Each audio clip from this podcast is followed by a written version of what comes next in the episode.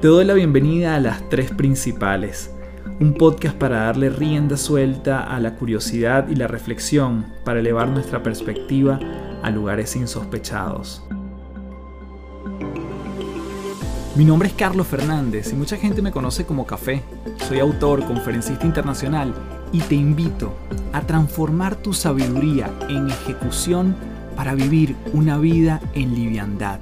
Un espacio donde podemos transformarnos en paz un episodio a la vez.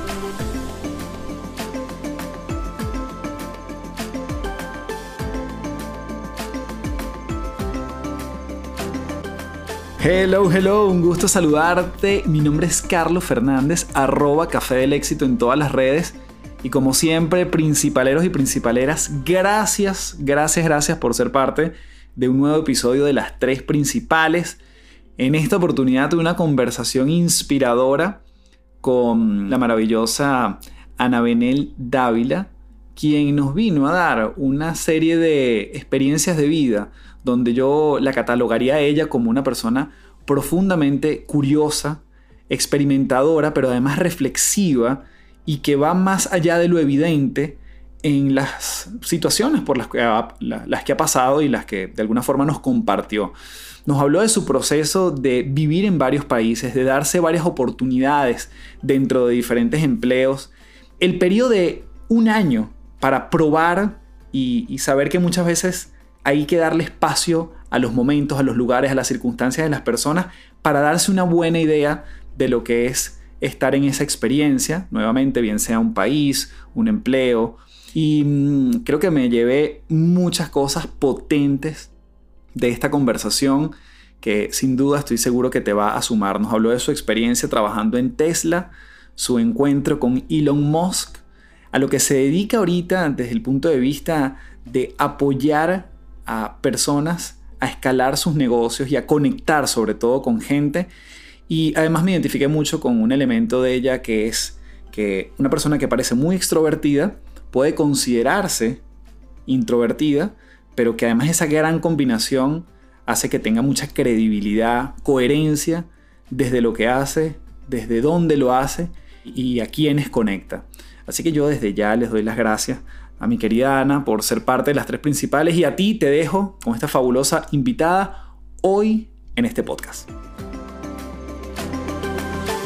Bien, tenemos en las tres principales a Ana Dávila. Querida, un fuerte abrazo desde Santiago de Chile hasta Monterrey, México. ¿Cómo estás? Muy bien, muchísimas gracias por tenerme aquí el día de hoy, por haberme extendido esta invitación a tu increíble espacio. Muy, muy feliz de estar aquí. Mira, acaba de destacar como contexto para quienes nos escuchan, nosotros nos conocimos hace relativamente poco, hace, no sé, un par de meses en Monterrey. Un amigo querido Guillermo nos pone en contacto, nos sentamos un día, conversamos, pareciera que hay intereses en comunes y como él mismo lo denominó, entre pizzas y cervezas, conocí tu historia, cosa que me parece fabulosa y cuando, cuando estuvimos hablando yo dije, ¿por qué no llevar esto a más personas, a las tres principales? Así que de verdad, gracias en mayúscula por tu tiempo. Y bueno, eh, no sé si para empezar tienes como algo, algo que rescatar de nuestra conversación y ahí entonces iniciamos. No, claro, la verdad es que pues hoy en día, eh, aunque, aunque espero después de esta conversación, algunos pueden llegar a no creerme, pero yo soy una persona muy introvertida, soy una persona que si llega a un lugar y hay 500 personas en un evento, pues yo me, me pongo en una esquinita, observo mucho, etcétera. Y hasta que llega alguien y presenta un interés en mí con un simple hola o tú qué haces, pues ya me agarro a hablar y Dios salve, nadie me calla. Pero me cuesta mucho, me cuesta mucho poder acercarme con la gente. Entonces, cuando tuvimos el gusto de conocernos, nuestro querido amigo Guillermo venía tarde entonces, pues no, nos tocó de otra más que empezar a platicar tú y yo. Y pues se dio la plática, ¿no? También el nerviosismo siempre ayuda y exacto, con pizzas y cheves, una cheve siempre alivian y tranquiliza el alma y más de un, después de un largo día de trabajo que había sido para ambos en esa ocasión. Entonces, sí, es, es, un poquito el, el cómo nomás me tienes que ir jalando tantito hilo y, y ya no me callo. Mira, qué bueno, porque yo creo que eso va a ser parte de la dinámica en la conversación y yo te, te agradezco mucho porque una de las cosas que me di cuenta es que, bueno, voy a decir un cliché quizás, pero siendo una persona tú tan joven, has tenido muchas experiencias, yo diría que hasta distintas. ¿Hay algo que, que te ha despertado, digas tú, de tus cualidades como, no sé, curiosidad, eh, buscar experiencias diferentes, eh, no conformarte con una, vamos a decir, una vida tradicional que te ha llevado como a ese proceso de exploración? ¿Crees que hay algo de eso? Yo creo que hoy en día, a ver, hoy tengo 32 años, no estoy como de que, ya estoy viejo, ya estoy joven, pues estoy en un limbo cuando tienes 30, o sea, cuando tienes 20 dices los señores de 30, cuando tienes 30 dices los señores son los de 40, y yo estoy joven y los niños son los de 20, o sea, siempre vas a, teniendo 70 vas a decir, no, no, no, señores, los de 90, o sea, nosotros estamos jóvenes y va a pasar, ¿no? Pero en este sentido, lo que sí ha habido un cambio que ahora en la etapa de mi vida en la que estoy, eh, pude identificar que en otras etapas, no sé si en ese momento algunas personas lo llamarían inmadurez, falta de compromiso, falta de seriedad, pero era lo que me ayudó en ese sentido como a hacer las cosas, ¿no? De que, oye, tengo ganas de hacer esto, de que, ah, ¿qué tengo que perder? No, pues nada, de que o mover cosas, ¿no? Entonces, ah, ¿por qué no lo voy a hacer? Voy y lo hago y me lanzo y pues te caes y revives o ya estás ahí lo único que sí, eh, siempre a cada nuevo reto que tomo, ya sea un proyecto personal o un proyecto laboral, al menos le doy un año. De que le voy a dar un año de todo, no importa lo que me pase, lo que me digan, lo que me hagan, le voy a dar un año, porque pues tampoco, o sea, aunque he tenido muchos brincos que ahorita los vamos a ir platicando, un año creo que es una suficiente cantidad de tiempo para poder decir, me gustó, no me gustó, va por aquí, me quedo, me voy, ¿qué puedo cambiar? Y ha sido parte de eso, ¿no? Que al, principio me aventaba todo, aceptaba todo. Hoy, pues ya creces, ya, ya estás como que más cansado, ya dices, ya no me movería, ya no me cambiaría de ciudad otra vez, a menos que ciertos factores se involucren. Pero en un principio fue eso, fue como este aventarme al riesgo que te quiero dejar claro, creo que pues, esto no te lo había contado, pero para los que no nos, están conociendo apenas, yo soy eh, la hija del medio, entonces eso también dice mucho de mí. Mi hermano mayor es muy, muy tradicional. Él no da un solo paso a menos de que ya lo tenga mapeado cinco veces con un zapato de seguridad, que si no importa lo que le pase. O sea, él es súper, súper cuadrado en ese sentido. Mi hermana menor, al ver a un hermano tan cauteloso y una hermana que va y se estrella contra la pared a cada ratito, pues ella más de, ay, la vibra y que vaya todo y como llegue y, se van a alinear las cosas. Y pues a mí también me desespera, es como que, ay, sí, qué padre la vibra, pero, pero ¿para, ¿para dónde? O sea, cool, pero ¿para dónde vamos? ¿O qué vamos a hacer? ¿No? Entonces, tener estas dos personalidades en, mi círculo más cercano, que son mis hermanos, que los amo, me sigue alimentando. Bueno, pues yo soy la oveja negra y vamos a seguir haciendo las cosas, ¿no? En este sentido. Ahora cuéntame, ¿cuándo es la primera aventura que tú te, te arriesgas a, a, dar, ¿no? Como ya hablando de salir de este núcleo familiar, de este núcleo tal vez más nuevamente convencional, y que pudiste haber seguido allí, digamos, sin, sin mayor problema. Nadie, nadie te invitó a salir. Pero ¿cuál es el primer salto? Yo sé que Nueva York estuvo en el horizonte, pero no sé si vino algo antes de Nueva York. No, claro. Y sí, o sea, sí es fuera del núcleo familiar, pero fue provocado 100% por mi familia. Y fíjate que ahora que, que me lo planteas así, me quedo pensando de que, pues si soy como soy, creo que es culpa de mis papás. Porque eh, en mi familia hay una tradición que tu primer año de prepa lo haces en un país de habla en inglés. Pues para que practiques tu inglés, porque conozco a mucha gente que son súper brillantes, que tienen una gramática más excelente que olvídate el TOEFL, se sacan el mayor puntaje, pero se traban mucho al platicarlo, ¿no? En, la pronunciación, al tener a alguien enfrente, en, ir a un viaje y tener que pedir direcciones. Entonces, para ellos vivieron eso y dijeron, no, nuestros hijos no. Entonces, el primer año, vámonos. Entonces, yo tenía 15 años cuando mis papás me mandan a la fuerza, porque yo no me quería ir, tú sabes, a esa edad desde que, no, mis amigos, este, apenas vamos a entrar a la prepa, me encanta.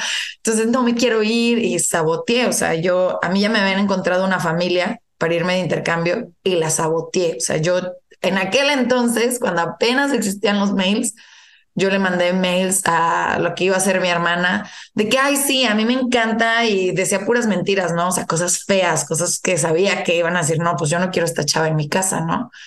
Y saboteé esa familia y obviamente me regañaron como no tienes una idea. Me logran conseguir una segunda familia y me dicen, tú no vas a hablar con ellos hasta que llegues a Canadá. o sea, te vas a ir porque te vas a ir. Entonces yo me voy a Canadá, eh, me voy a un pueblito que se llama Churchbridge en Saskatchewan, o sea, sí, salud, agarren su mapa porque está en medio de la nada. Eh, y la población ahí eran de 250 personas, o sea, contando el que acaba de nacer y la abuelita que, pues, Dios la sane, acaba de fallecer, o sea, era un mini pueblo donde nadie, nadie te hablaba español y, y no había otra más que pues tener que empezar, ¿no? Es como, pues estoy aquí, voy a estar un año aquí, mis papás me obligaron, yo no tengo dinero para subirme un avión y regresarme, este, pues, y creo que también de ahí nace lo de un año, fíjate, ahora que, mira, qué interesante, o sea, creo que de ahí también nace lo de un año, porque tienes que adaptarte, tienes que hacer amigos nuevos, tienes que crear rutina, tienes que eh, empezar a, a tantearte, ¿no? Salirte de esta zona de confort. Entonces, y de ahí también nace, eh, cada vez que tomo un, reto, tomo un reto nuevo o cada vez que me he ido a vivir a una ciudad diferente, siempre digo, los primeros tres meses son los más feos. O sea, olvídatelo, esos no cuentan. Porque es cuando empiezas a hacer amigos, empiezas a, a, ver dónde está el súper, dónde voy a hacer, dónde voy a la ropa, este, cuáles son el barecito que me gusta, o bueno, en aquel entonces, cuál es la fiesta del chico cool a la que vas a ir, de quién tienes que ser amigo, este tipo de cuestiones. Y entonces eso para mí marcó mucho en mi vida, o sea, marcó mucho en no hay persona que al final va a terminar viendo por ti que tú. Pero yo era una chava de 15 años en un país diferente, que aunque sí tenía una familia eh, que pues era mi familia adoptiva, que pues si me pasaba algo, obviamente los papás eh, iban por mí o me cuidaban, estaba afortunadamente no hubo tragedias, dos, tres ahí regañones, porque obviamente tu amiga no se queda quieta. Pero si algo me pasaba, mis papás no iban a llegar. O sea, no iban a llegar en, en, nada. O sea, podían llegar en 24 horas, pero no podían llegar nada. Y luego estás en Canadá, donde aparte estamos en la punta, donde sufres climas de menos 60 grados centígrados y una de las cosas, por ejemplo, que más me impactaba era de que sí, podías ir a una fiesta y hacían fiestas de que, por ejemplo, eh, les llamaban bonfires porque hacían una fogata enorme en, un campo que, de agricultura, pero pues en invierno todo está lleno de nieve, entonces hacen un, ahí. Y lo que más te decía, lo que a mí me sentaron, me pusieron una plática muy seria a los papás fue, pase lo que pase, no importa si tomas, aunque seas menor de edad, lo que quieras, no te quedes afuera o sea, no te quedes dormida en el carro, no se te ocurra de que, ay, voy a caminar a la casa. No, o sea, si se van a quedar a dormir, quédense a dormir adentro de la casa. Si se van a, si van a al final ya no seguir tomando adentro de una casa. ¿Por qué? Porque allá sí existe la probabilidad de que fallezcas por congelamiento. Entonces imagínate eso, o sea, de que, imagínate lo fuerte que, que puede ser eso, ¿no? Entonces, fue donde dije, ok, claro, pues, ¿quién no se quiere echar unas chevecitas a esa edad y cuando nadie te ve? Pero te entra este miedo de, oye, es que, y, si aquí me quedo? Y nadie te va a cuidar, porque alrededor de ti hay un montón de huercos, igual que tú, que están borrachos y que cada quien, y encontrar, entonces ahí mi mamá hacía el, ok, ya está borracho, no, no, no, métalo en la casa, o de que no, en el carro, no, no, o sea, de que tocando vidrios de carros, de que no, no, no, no, no, no te duermas aquí, ¿no? Este, y sí me tocó, sí me tocó al final, de la, al, final del invierno el desafortuno de que un chico se quedó dormido en un carro y se le congeló una mano y le tuvieron que amputar tres dedos. O sea, al final esa historia de terror que, que, que, me contaron, pues sí era verdad, ¿no? Entonces, ese, ahí fueron de las primeras vivencias que, que yo tuve que aprender como, pues al final te tienes que cuidar tú, ¿no? Las decisiones que tomes en lo que sea, tú eres el responsable de ti, no importa la edad que tengas. Entonces, eso, eso fue como de lo primero. No, increíble. Ahora te quería preguntar, en esa experiencia de Canadá, ¿duraste entonces cuánto tiempo? Un año. Fue el intercambio literalmente el año y ahí vuelves, vuelves a México. Sí. De ahí vuelvo a México. te quería preguntar, ¿qué cambió en tu, en tu mentalidad? O sea, si hablamos de una joven de 15 años que va a Canadá, normalmente esos, esos viajes a ver, lo digo desde lo que a mí me pasó cuando hay un cambio de otra cultura otro país, hay algo que se, que se expande en, dentro de, uno, ¿no? o que cambia la manera como veíamos las cosas, la manera como ves el lugar donde vives. ¿Qué sientes que cambió en tu mentalidad?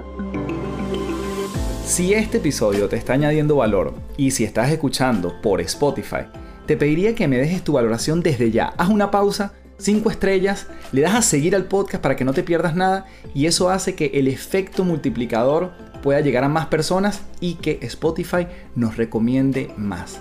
Y esto es todo, sigue disfrutando de las tres principales.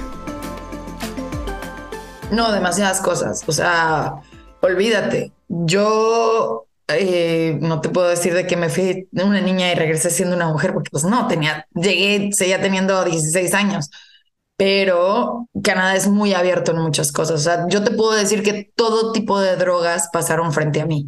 Y te ofrecían como si fueran dulces, de que, ay, ¿gustas? No, de que, ay, inténtalo, ¿no? O sea, así como te pintaban en la que era entonces un dealer muy malo y así, ¿no? O que aquí le tienes miedo a, o sea, en México, que es muy sonado, que los carteles, bla, bla, y como muy satanizado.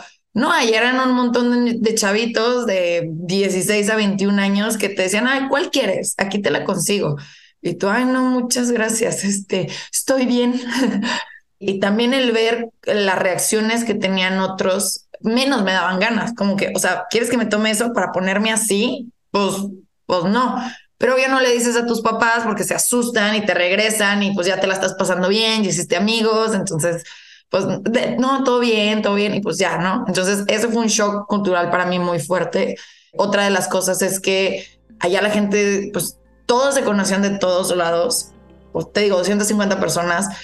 Tú, yo me llegó a pasar que eh, yo una vez fui al supermercado y una abuelita, que quién sabe quién era, me dice, ay, me contaron que el vestido morado que usaste en la fiesta de la semana pasada se te veía divino. yo, ¿quién eres? o sea, ¿quién eres? En esa fiesta hubo 30 personas y, y, ok, pero pues todo el mundo me ubicaba. Yo era Ana México, o sea, porque ¿qué otra niña de México va a estar en su pueblito? Entonces ahí también caí en cuenta de que, wow, o sea, todo lo que hagas está siendo vigilado y está siendo comunicado y no eres solo tú que dices vas a representar a tus papás de buena educación, sino estás representando un país y, o sea, empiezas a sentir como que ese peso y pues no tienes, o sea, te tienes que empezar a cuidar más también en, en como no el qué diga la sociedad, pero pues qué se puede estar transmitiendo de ti. Y, y, al final del día también pasaba para el otro lado, o sea, cosas como eh, había ciertas actividades que, o sea, ciertas cosas que en México son, no, es que aquí, por ejemplo, mis papás, yo siempre les había hablado bueno, les sigo hablando de usted a mis papás. Y allá la dinámica con los papás es como best friend, de que, ah, sí, y se hablan, o sea, no sé, o sea, no se dicen maldiciones, pero se tutean mucho. Entonces es como, no, o sea, es tu papá, de que háblale bien, o al abuelito, o al tío, de que el respeto y todo. Entonces yo llegaba a las casas y me decían, no, es que tú eres, tú, tú, relájate, o sea, tú eres muy propia, como que relájate.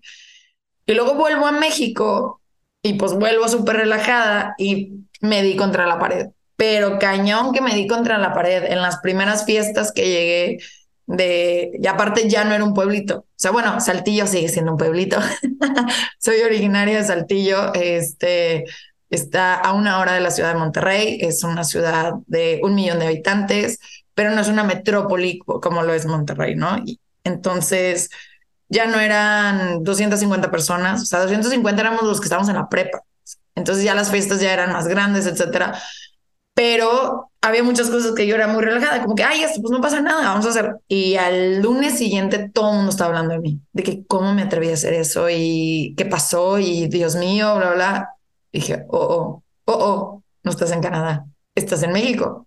Aquí es diferente. Y aquí como te ven, te tratan y el apellido que tienes es como te tratan y cómo le hablas y aquí tienes que ser una niña Allá las mujeres podían ser tough y jugar y hacer y llevarse, no, y aquí es, no, que no se me rompa una uña y mucho gusto, ¿cómo estás? Entonces fue un shock muy, muy fuerte para mí me ayudó a crecer en muchas cosas. Sí, me empecé a llevar con gente mucho mayor en ese momento. O sea, yo tenía 16 y mis amigos tenían 18, 19 porque era con los que me entendía. Y creo que eso fue pasando a través de la vida, ¿no? Siempre me he llevado con gente un poco más, más grande por lo mismo de, el proceso mental en el en la que la vida me ha llevado. Interesante porque obviamente habla de sentirte o no en casa, estando en casa y fuera de casa, ¿no? O sea, al final en Canadá decías esto ya no es México, en México decías ya esto no es Canadá, pero también habla de un proceso de adaptación y flexibilidad tuyo, ¿no? O sea, yo creo que también habla de una persona que también puede moldearse mucho manteniendo su esencia. Y yo creo que es algo que yo percibo en ti desde esa primera conversación. Es decir, tú te amoldas, eres flexible, pero no dejas de ser tú. ¿Te, te has preguntado o evaluado esa, esa dualidad? Sí, claro. O sea, aunque suene un poco soberbio, siempre cuando vas a alguna plática o algo te dicen de que dinos cuál es una de tus fortalezas o en entrevistas de trabajo. A mí me encanta decir que es la adaptabilidad. O sea, hay muchas frases célebres de que el que no se adapta se muere y continúas y si vas a llegar a algún lugar, pues toma lo mejor, pero que no te cambie, etcétera. A lo largo de tu vida, pues vas creciendo, te vas dando cuenta. Yo fui por mucho tiempo eh, un people pleaser. O sea, yo, en, yo te puedo decir que eso, así que tramas de la infancia. yo era mucho a las personas. Sí, sí, sí. Yo era el patito feo en la primaria. Yo nadie iba a mis fiestas. Yo era la ñoña o la intensa. Yo siempre estuve en todos los deportes que se te ocurran. Entonces yo era muy intensa o de que sí, vamos a hacer esto ya o, no. Y me esforzaba demasiado por tener amigos. Y eso continúa, la verdad, hasta prepa, principios de carrera, donde eh, me llevaba con personas que, ¿qué quieres hacer? Ay, lo que tú quieras lo que tú quieras. Tú dime a qué hora quieres que esté y yo estoy lista y como tú quieras, ¿no? Y me llegó un punto donde me perdí a mí misma, como tuve, pues con sinceridad, eh, temas familiares.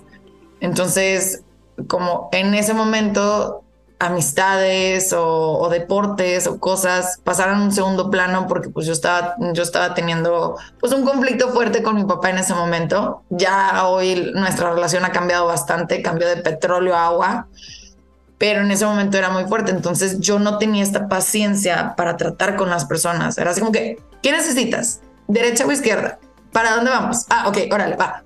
O sea, ¿Cómo me contribuyes a mi vida? ¿Cómo te puedo contribuir a tu vida? Y ahí empecé tipo la limpieza, ¿no? Entonces, eso me enseñó mucho a que realmente tengas muy fuerte tus valores. Mucha gente conoce bien sus valores y no estamos hablando de valores tanto como honestidad, empatía, sino que no voy a permitir que cambie en mí. Yo no voy a permitir en mí que alguien solamente esté obteniendo valor de mí sin que yo vea una reciprocidad en lo que tú me entregas a la vida. O sea, y va en todos. Yo soy una persona que me encanta a las, a, las personas que tengo cualquier tipo de relación, sea un familiar, un amigo, un compañero de trabajo. Aparte que me encanta el chisme. Me fascina como que este ¿Qué onda? ¿Cómo estás? ¿Cómo va tu proyecto? ¿Qué vas a hacer? ¿A dónde vamos? O sea, me encanta saber de ellos, me fascina. Pero llega un punto donde pues también me ocupo y si pasa cierta cantidad de tiempo y, y pues yo no recibo de tu lado un hola, ¿cómo estás? ¿Qué ha sido de tu vida? ¿Sabes? Como que un check un check-in o algo y nomás vuelves y me pides algo, es como que, ah, no, pues lo veo como círculos, ¿no? De, en, en este sentido, tienes a tus círculos, que es tu core, familiares, tus mejores amigos, tu pareja, no sé, quien sea que esté en tu círculo, y luego pues sigue un círculo más afuera, que son tantito menos, y luego otro más afuera, tantito menos, tantito menos, y así, así, así, hasta los extraños que pueden entrar hasta el círculo de adentro, pues con tiempo, este, dinámicas, o sea, lo que sea. Pero entonces yo he aprendido a, ok, tú hoy estás en el círculo nivel 3 y solo sabes si te haces más para adentro o te haces más para afuera. Pero de mi lado, las puertas las tienes abiertas. Tú puedes llegar hasta el círculo más profundo y terminamos una relación hermosa, pero yo no te voy a estar sosteniendo para que te quedes ahí, porque pues tengo vida y tú tienes vida, entonces pues tiene que ser mutuo. Entonces eso, eso es lo que me refiero yo con mis valores. sabes que eso me recordó una, una oportunidad, un jefe que cuando yo trabajé en el mundo corporativo, él me termina reclutando, haciendo parte de su equipo, y él me dice, me dice, Carlos, tú no te tienes que ganar mi confianza, o sea, tú ya la tienes. Entrar en un proceso de que te tienes que ganar mi confianza, desde el inicio me parece que es un contrasentido porque ya tú pasaste un proceso y ya tú tienes mi confianza. Entonces, para mí la confianza no se gana, lo que puede pasar es que se pierda producto de entre los dos. Creo que va por esa línea. Claro, 100%. Este, porque como tu jefe te lo dijo, ya no sería como que un fair fight, eh, perdón, esta, esta lucha justa de, de, de, poder trabajar, porque ya, ya me estás predisponiendo a que me lo tengo que ganar, pero ¿qué te he hecho? o sea, ¿o por qué? ¿Qué pasa? Si, si tanto me estás contratando, si estamos platicando, es, o sea, ya me estás poniendo una presión, ¿no?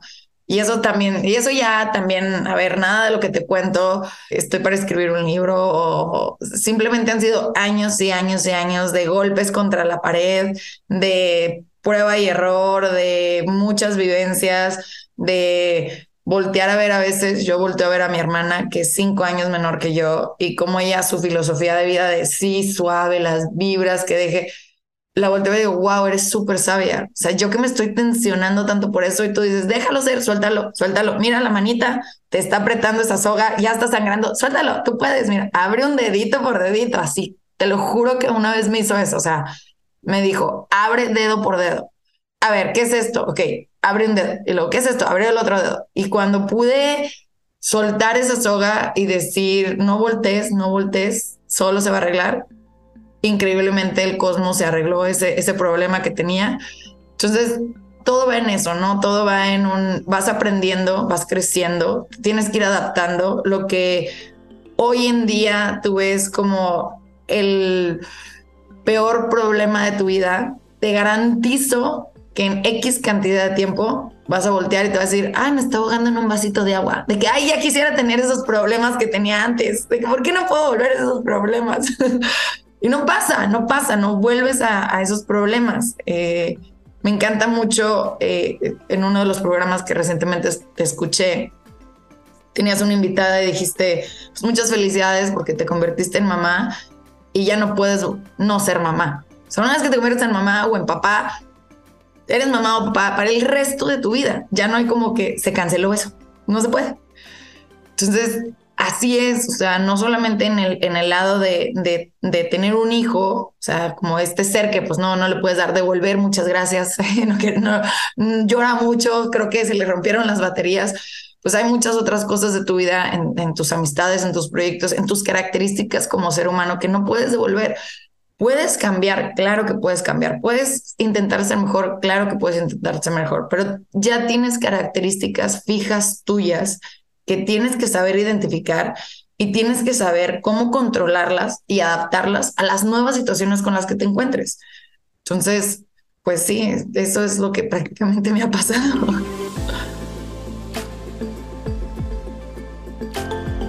No, me parece fascinante todo lo que cuentas. Creo que justamente habla de, de una frase que, que rescato de lo que dijiste, pero que al final también yo muchas veces me la he preguntado, ¿no? Y es que si te devuelves a Canadá y ves la Ana de hoy con la Ana de ayer, no hay ni siquiera un, entre comillas, arrepentimiento de lo que fue o lo que dejó de ser, sino una apreciación por, por el camino recorrido. Eh, un agradecimiento por eso que, que viviste y que lo viviste con esa versión que eras en ese momento, ¿no? Pero no quiere decir que no tengas esa mentalidad de crecimiento de seguir expandiéndote. Y creo que, que esa línea es, una, es un ejercicio, además que yo siento que tú cultivas, ¿no? Por los proyectos en los que te metes, por las cosas a las que le dices que sí, a las cosas que dirás que no, obviamente, pero buscando no perderte. ¿Es así? Sí, no, 100%. O sea, mis hijos se van a ir. lo van a vivir. Claro que lo haría diferente. O sea, en vez de eh, pues cada quien tiene las herramientas que tiene al momento de ser papá. Yo no le diría a mi, a mi hijo, te vas a ir porque te vas a ir, sino le diría, mira, mi cielo, yo no me quería ir, pero aprendí todo esto y te va a servir porque, eh, o sea, hoy en día, claro que no me arrepiento, claro que disfruté mucho y porque me fui a Canadá al momento de estar en carrera y que eh, la carrera y afortunadamente mis papás me, me dieron la oportunidad de decir, oye, te puedes ir de intercambio a otro país, este, aprovechalo de dónde te quieres ir y qué quieres hacer. Y yo, no, pues me voy a ir a España. Me quiero ir a España, porque yo la verdad les dije, yo, mi familia y yo amamos viajar. eso también es de los hobbies que más les agradezco a mis papás que nos hayan contagiado. Yo no te traigo la bolsa más carísima de París, ni joyitas. A mí me encantan así de que los aretitos del mercadito, me gustan este tipo de cositas, pero donde mi dinerito que me gano se va en viajes. Se va en viajes, me fascina y me fascina ir y meterme al mercadito local y platicar ahí con el taiwanés y entendernos tres palabras y que me diga, este, prueba este panecito y tú, no tengo ni idea de qué es, pero me lo voy a meter a la boca y espero que sepa delicioso. Y sabe delicioso, o sea, me fascina eso. Entonces, cuando me dicen, me dan la oportunidad de que, ¿a dónde quieres ir? Yo dije, España. ¿Por qué? Porque la escuela va a estar en español, no va a batallar, voy a aprender y me voy a agarrar todos los fines para viajar a un lugar diferente y quiero viajar y quiero hacer esto y, y las materias como que se daban. Entonces, si no me hubieran mandado a Canadá, me hubiera dado un miedo poder decir, me voy a ir a otro país otra vez a mis 19 y cada fin de semana me voy a ir a un lugar diferente porque en, en, pues en Europa es muy común, en Europa es muy común que a los 16 creo que te regalan un, un pase del tren que se conecta por toda Europa y es muy común de que los jóvenes se vayan de mochilazo. Pues en México no tenemos eso, entonces dije, qué padre, o sea, hay más chicos que lo hacen a otra edad, mucho más joven, pues yo también voy a poder, ya lo hice una vez, entonces agradezco eso, ¿no? Y si eso no hubiera pasado y si en, a mis 19 no me hubiera ido a hacer ese viaje, cuando tengo 27, bueno, 26, que fue cuando empecé, no hubiera dicho, pues voy a renunciar a toda mi vida, me voy a, Nueva York a vivir un año y, empezar otra vez, vámonos. O sea, claro que, que, aprecio mucho y que voy aprendiendo. Y el caminito dije, ya lo hice, ya lo hice una vez, ya lo hice dos veces, una tercera ya lo hice, pues ya me la sé, ya sé que los primeros tres meses están horribles, ya sé que la que se tiene que sacar a pasear soy yo, ya sé que la que le tiene que echar ganas al programa que decidió irse soy yo, porque yo tomé la decisión, aquí no podemos culpar a nadie, que si un día, a ver, esto es todo lo bonito, pero que si un día estoy del otro lado del mundo llorando porque me dio un bajón en fin de semana y extraño a mis papás y a mis amigos y estoy bien cansada y no quiero hablar con nadie y estoy aquí y me encerré y ni siquiera les marco a mis amigos porque estoy llor y llor en un drama, eso también está en mí. O sea, y esos días también los tengo, o los, los tengo, los he tenido, han pasado, me van a volver a pasar, pero aprendí a pues llora, disfrútalo, qué bueno que lo sientes, no, no te encierres, este, platica, o sea, eventualmente sácalo o, salte, sácate tú, o sea, hace un día soleado o mira, hay nieve allá afuera y en México no hay nieve todos los días, pues salte, salte y ve y, di qué frío, no quiero estar afuera porque hay nieve, porque luego vas a extrañar la nieve. Entonces, eso también eh, se, ha sido de las cosas que he aprendido. Mm. Ahora, adelantando un poquito la película a tu más eh, historia contemporánea, fíjate que siempre como que tocas una latitud distinta, aprendes en otro lugar, te das quizás a veces ese año o más, que me parece además un, un espectro de tiempo muy bueno como para ya decir viví aquí, ¿no? No, no solo visité o pasé por. Y igualmente siempre vuelves a casa, de alguna manera. No sé si, si, si estoy equivocado. Y también ahí te has forjado tus tus oportunidades, te has abierto camino profesionalmente. Cuéntanos un poquito esa, esa, experiencia que cuando me la contaste, por supuesto, siempre llama mucho la atención de haber trabajado el proceso, sobre todo de haber entrado en, una empresa como Tesla y, por supuesto, después tendemos el puente a, lo que estás haciendo actualmente, que es fantástico. Claro, pues es la primera vez que me voy a animar a contarlo, que quede en versión grabada pero al final del episodio decidiré si lo vamos a editar o no, pero de momento sí lo voy a decir. Um, la experiencia que tuve profesionalmente, yo pues me gradué de la carrera de finanzas. El último estado de resultados que hice fue en la carrera. Entonces mi vida me ha llevado a hacer múltiples cosas o sea, me gradué, pasé por ser asistente de uno de los hombres más influyentes en todo México, estuve ahí un rato y luego eh, me fui de project manager, regresé a Monterrey, me fui de project manager a una constructora inmobiliaria estoy ahí y fue cuando sale el capítulo de Nueva York que digo como esta crisis, mi primera crisis profesional, todavía no tengo la segunda, pero sé que la voy a tener. Digo, ¿qué estoy haciendo con mi vida? Esto no me llena, no es mi pasión, renuncio, me voy a estudiar chef a Nueva York, esa fue la aventura. Se acaba la visa ya, pues me tengo que regresar. Me topo con mi ex jefe de, de, de donde fui project manager en esta industria inmobiliaria me vuelve a contratar, afortunadamente me encanta. Y en este proceso yo viví eh, pues un desamor muy fuerte. Entonces, en este, en este proceso y en este desamor, mi, esa pareja que tenía en ese entonces, pues él era muy tech, él hablaba de, muchos temas y uno de los temas que más hablaba era Tesla. Entonces, la verdadera historia de cómo termina en Tesla eh, fue porque él había, estaban abriendo vacantes en México yo, yo tenía este despecho de mujer dolida y eh, él ya había intentado aplicar y sonaba y yo no, yo no tenía el conocimiento, estamos hablando de pues, quizás ese, a ver, bueno, fueron tres, tres más o menos, cuatro años. hace cuatro años Tesla no es lo que oye, es que todo el mundo está hablando porque Tesla agarró fuerte sonido en pandemia por la evaluación que tuvo, etcétera. Pero hace cuatro años no mucho, eran pocos los que te hablaban. Entonces, pues yo no tenía ni idea de qué era, solo sabía que era como que esta súper empresa que, que hablaban mucho y que era muy difícil entrar. Entonces, en mi despecho y en una noche de, de Chévez con una amiga, digo, pues, ay, claro, sí, yo voy a entrar porque voy a entrar para demostrar que yo soy una toda poderosa y él no va a poder entrar y se lo voy a restregar en la cara. Y me meto a las vacantes y aplico y, es, y ahí se queda. Total, pasa el tiempo y un día recibo una llamada me dicen, no, bla, bla, bla, oye, te hablamos de Tesla. Y yo, ah, no, pues me van a querer ofrecer un coche.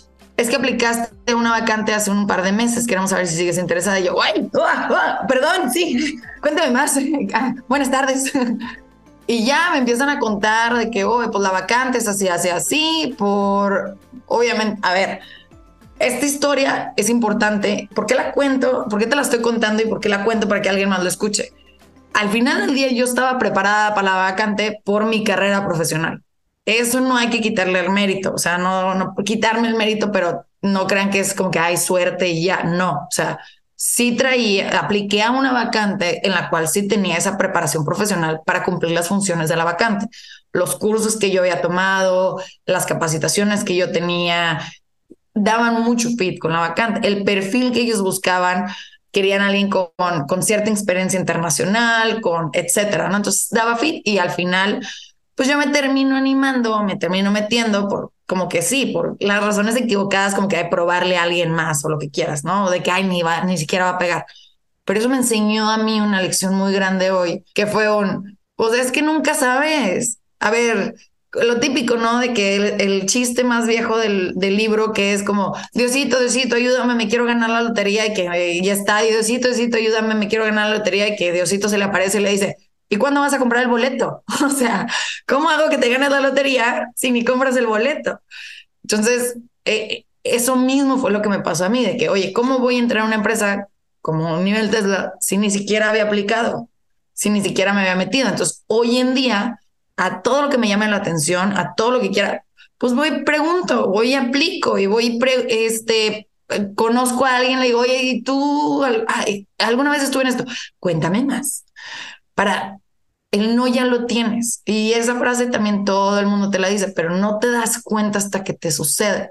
Entonces a mí me pasa eso, digo, wow, o sea, yo no creí que me fueran a hablar. Meses después, muchísimo menos. Ya de ahí, pues empieza el, proceso de entrevistas, es un proceso de entrevistas muy largo y obviamente tú le tienes que echar ganas porque, pues, ok, ya, ya estoy aquí, sí, eres una super empresa, sí, sí te ubico, sí, sí quiero entrar, entonces, ahora sí, seriedad, profesionalismo, entrevistas, ta, ta, ta, ta, ta, y pues, de Dios salve Virgen María, que te, que te escojan, ¿no? Afortunadamente me escogieron eh, y pues entré a Tesla, ¿no? Estuve ahí un par de años, una super empresa, un crecimiento de manera imprescindible. O sea, yo siempre, siempre, siempre digo de que tú entras eh, en la máquina de sentadillas y te van subiendo de peso y de repente todavía ni siquiera haces la sentadilla y ya te pusieron 25 libras más. Entonces yo entré cargando cero, salí cargando 5 toneladas que me costaron lágrimas, sangre, felicidad, risas, todo. Pero salí cargando cinco toneladas, ¿no? Entonces, eso fue un poco de la historia de cómo terminé ahí. Este, y mi, mi mayor aprendizaje fue, fue el, el, no, el, el no tenerle miedo a los proyectos, el pues lanzarte y decirte, en ese momento, también tengo que decirles que la oferta que ellos me estaban haciendo en ese momento era menor a lo que yo estaba percibiendo. Entonces, y yo estaba muy feliz en mi trabajo y aparte ya le había renunciado a mi jefe para irme a Nueva York y me había vuelto a contratar. Entonces tenía que ir a tocar su puerta y decirle, hola, este, yo de nuevo. y, y quiero también, y eso, a ver, eh, ya sé que me estoy desviando de la pregunta inicial que me hiciste, pero este aprendizaje también me, me encanta que lo, que lo puedan tener todos ustedes, porque cuando yo digo, no, pues vamos, hasta que me digan que sí, hasta no tener la oferta en mi correo, yo no voy a contarle a nadie, no le voy a decir a nada, este es mi proceso, ¿no? Total, llega esa oferta. Y yo hablo con las ocho personas más cercanas a mí en ese momento. Mis papás, mi pareja que tenía en ese momento, eh, mis hermanos, mejores amigos, todos me decían que no. Es que eh, ve dónde estás ahorita, ve el puesto que tienes ahorita, el crecimiento que vas a tener, la flexibilidad que te otorga esa empresa, el ambiente de trabajo que tienes en la empresa en la que estás ahorita, no vas a tener eso. La pareja que yo con la que estaba en ese momento, él ya había trabajado eh, en Apple. Aquí no era tan común como que alguien trabajara en Google, en Apple, en Facebook. Hoy en día lo escuchas más, ¿no? Pandemia vino a cambiar muchas de esas cosas, pero en ese momento no era así. Entonces, yo estuve en Apple y no es la burbuja rosa que crees que es es así, así, así. Entonces me decían, no, no, no, no. Y la única persona que me dijo, date, fue mi jefe. Él me dijo, traes la misma mirada que traes cuando me tocaste la puerta y te ibas a Nueva York. Sabía que algo iba a hacer. Vete, toma esa oportunidad. Dale adelante, sigues chava, puedes crecer y aquí la puerta siempre la vas a tener abierta. Entonces, el también darte cuenta y apreciar las opiniones que tú tienes a tu alrededor, pues yo he sido, o sea, he tenido ciertos emprendimientos chiquitos, pero yo he sido profesionista mucho tiempo. Entonces, muchas veces, cuando también quieres emprender, pues toca que las personas alrededor de ti te dicen, no, no, no, no, porque ya tienes un sueldo seguro y etcétera. Y si les compras la idea, pues nunca vas a salir, ¿no? Entonces, tuve la fortuna de que la persona que menos me esperaba me dijera, lánzate y sin cuerda del bungee, no te preocupes, lo vas a lograr. Entonces, esas personas las tienes que escuchar, tienes que escucharte a ti mismo, tienes que escuchar tu interior y decir, va, y tal cual te lo, te lo juro, Carlos. Cuando digo que sí, claro que negocié ahí más el sueldo porque fue como que, a ver, no, yo tengo gastos. Se, se, pudo mejorar un poquito, ya una oferta más, más eh, competitiva, que también, a ver, después que estuve en Tesla me enteré que a la vacante que, que, yo, que yo llené, habían aplicado 10 mil personas. Entonces fue como que, ah, un poco de presión. Entonces, si mañana me voy, tienes otras 10 mil personas que quieren mi lugar. sí, y olvida, ahorita muchísimo más, ¿no? El, el ratio por el que aplica. Pero en ese momento sí me dije a mí misma, un año, vamos a darle un año pase lo que pase, sea estas cosas horribles que me contaron o esté súper padre, un año. Y te puedo contar que los primeros tres meses, igual, fueron los más difíciles. Quería renunciar todos los días y me repetía un año, un año, un año, un año, un año, un año. Estuve más tiempo, aprendí muchas más cosas, pero así fue como se dio toda, toda esta historia me comentaste que en ese interín, en ese año, igual tuviste la oportunidad de intercambiar un par de palabras con Elon Musk. Sí, estuvo buenísimo. Hubo el...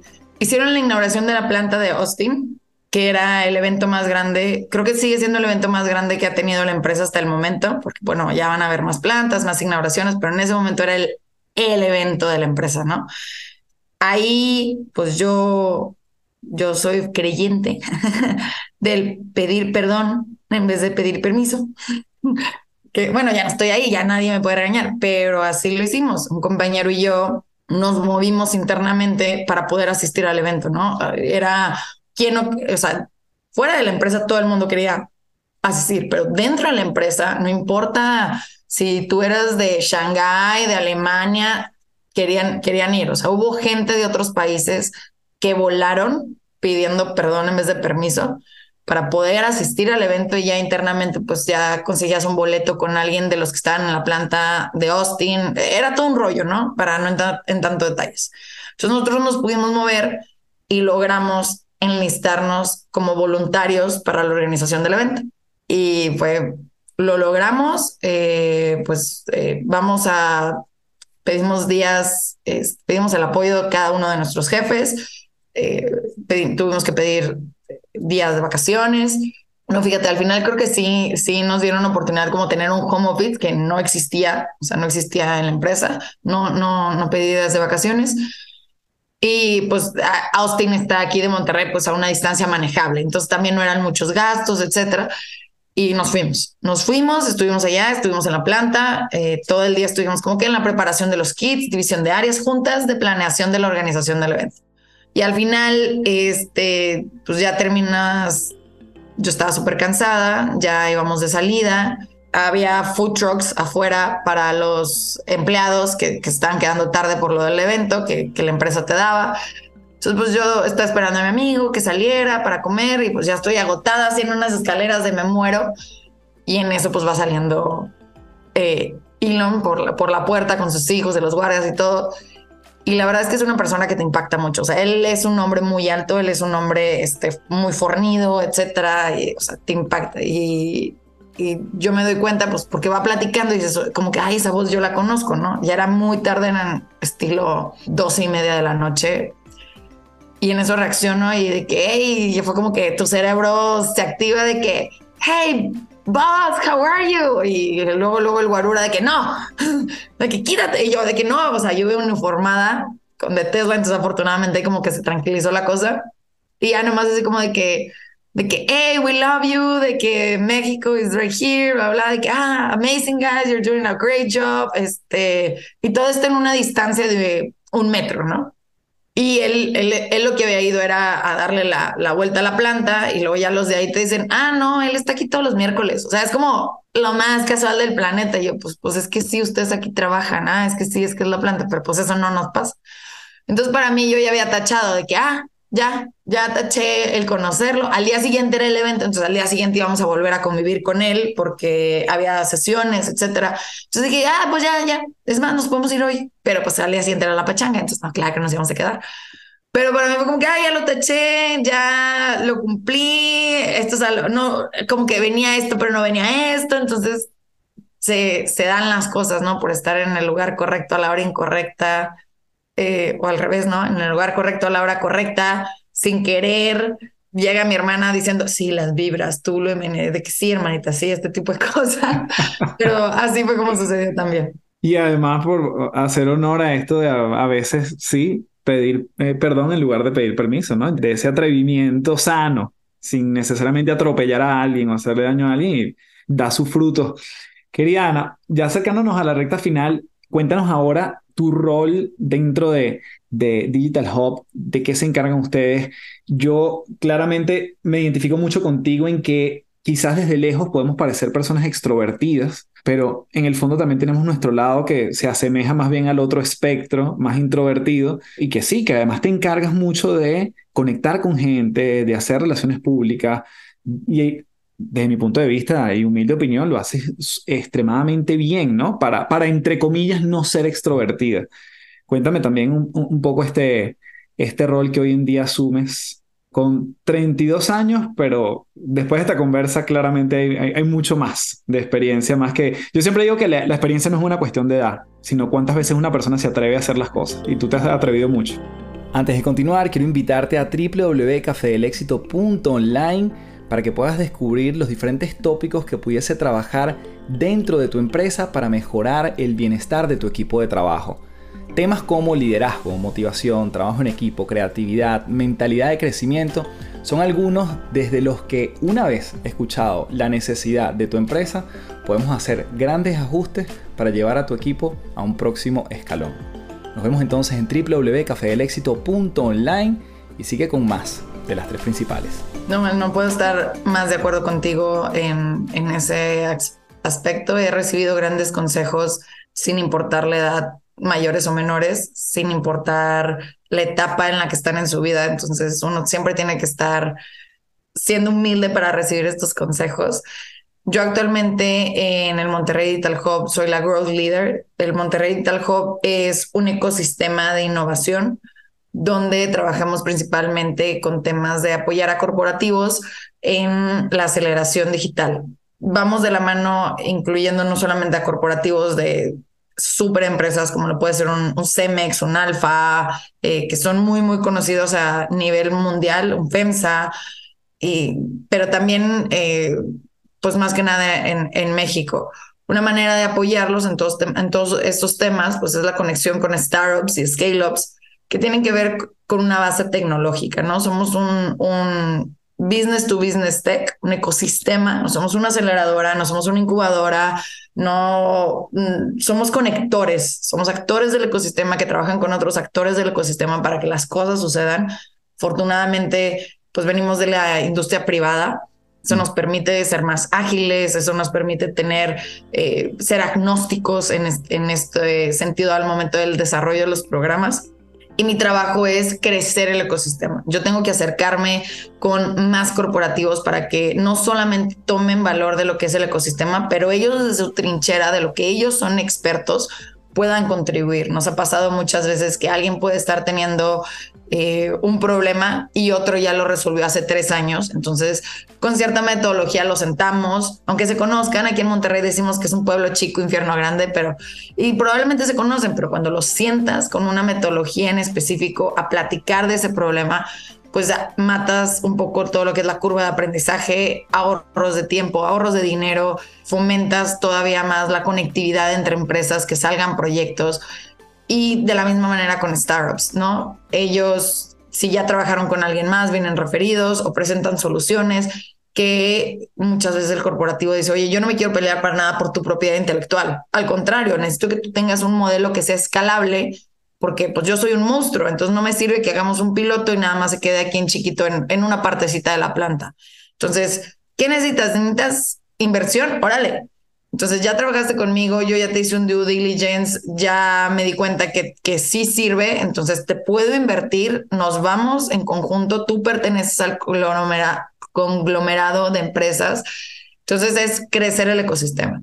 También trabajo con toda la parte de alianzas estratégicas y partners, porque al final del día tenemos ciertos perfiles que por más que tengamos gente súper talentosa en el hub, pues no somos expertos a nivel mundial, ¿no? Entonces, trabajamos con partners como Google, Microsoft, este, Globan, etcétera, donde cada uno, por ejemplo, este año hablamos mucho de inteligencia artificial. Tuvimos la presencia de VPs, directores que venían y entregaban estas pláticas de cuál es la visión, no solo a cinco años, a 10 años, a 30 años, cuáles son los productos nuevos que se están sacando.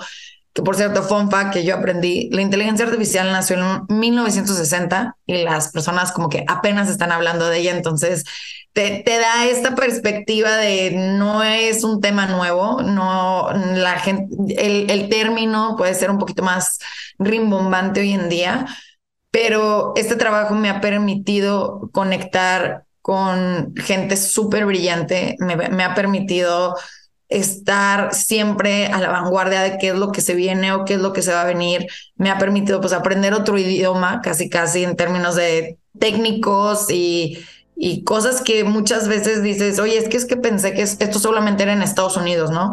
Que si un startup quería conseguir fondeos se tenía que ir a Estados Unidos y para volverte unicornio y es algo imposible. No es cierto. Hay muchas, demasiadas, demasiadas oportunidades en México. Hay muchas industrias que quieren apostarle y no solamente, y México también me ha enseñado que es pues este epicentro que América Latina se apoya mucho. Tenemos muchas startups que vienen de América Latina, colombianos, chilenos, venezolanos, eh, guatemaltecos, que ya crecieron, que quieren expandir sus operaciones en México, que quieren trabajar con los corporativos para acá, que voltean y dicen, oye, es que México es a donde, o sea, nosotros vemos desde Estados Unidos y ellos voltean a ver a México y dices, wow, o sea, no te voy a defraudar, déjame te echo la mano y, y ha sido muy bello el poder ver que en este ecosistema, cuando uno entrega valor, todo el mundo está dispuesto a ayudarte, ¿no?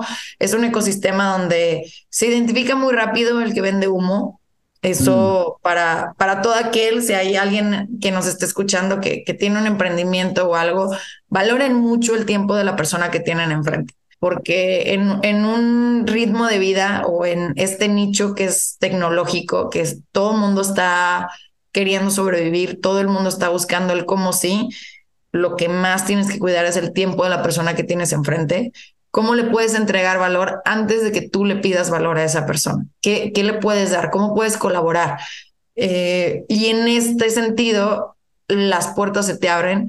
Eh, es un nicho muy chiquito, todo el mundo conoce a todo el mundo, entonces, pues si quedas bien con alguien, vas a quedar bien con otra persona y vas referido y te quieren ayudar a crecer y por más que puedas pensar, no, es que él y yo somos competencia directa, quizás en ciertas cosas no, y pueden hasta colaborar en otros, se pueden ayudar o te pueden, o alguien ya creció mucho y te puede decir cómo es el camino correcto para que tú ataques al mercado chiquito que él ya no puede atacar porque pues él ya creció mucho.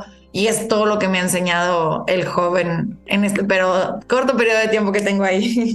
Qué maravilla, increíble, todo de verdad. Eh, eh, además, como lo explicas, siempre, eh, desde la primera vez que te escuché, me, me cautiva y tenemos que seguir conversando, obviamente. Querida Ana, para respetar tu tiempo, como esto se llama las tres principales, te quería preguntar o pedir tus últimos tres consejos para seguir autoconociéndonos y en este camino llamado vida, seguir evolucionando de lo que más te ha servido a ti. Tres cositas para cerrar.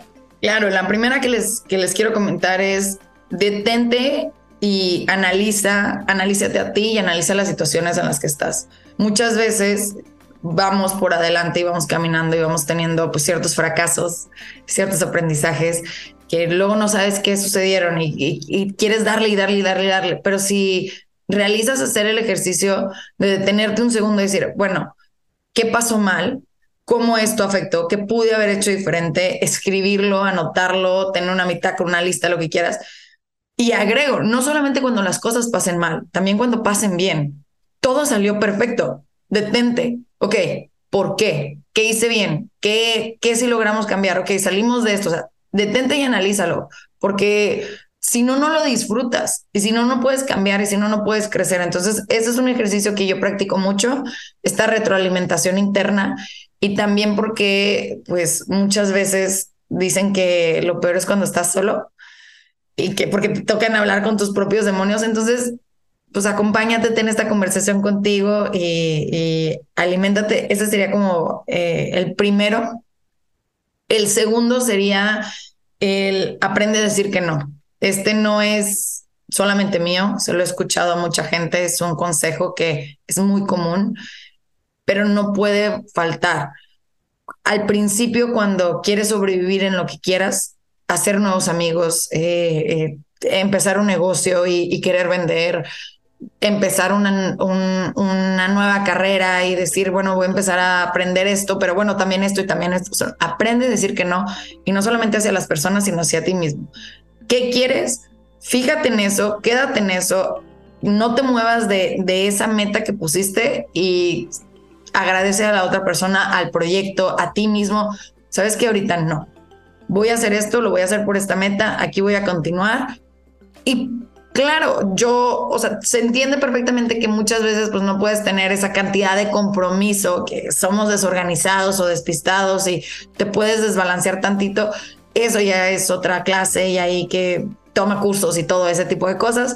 Pero si puedes empezar con no, o sea, no me voy a desviar. Me voy a tardar, me estoy organizando mal, pero no me voy a desviar, vas a seguir avanzando sobre eso. Ese sería este el segundo que te pudiera contar.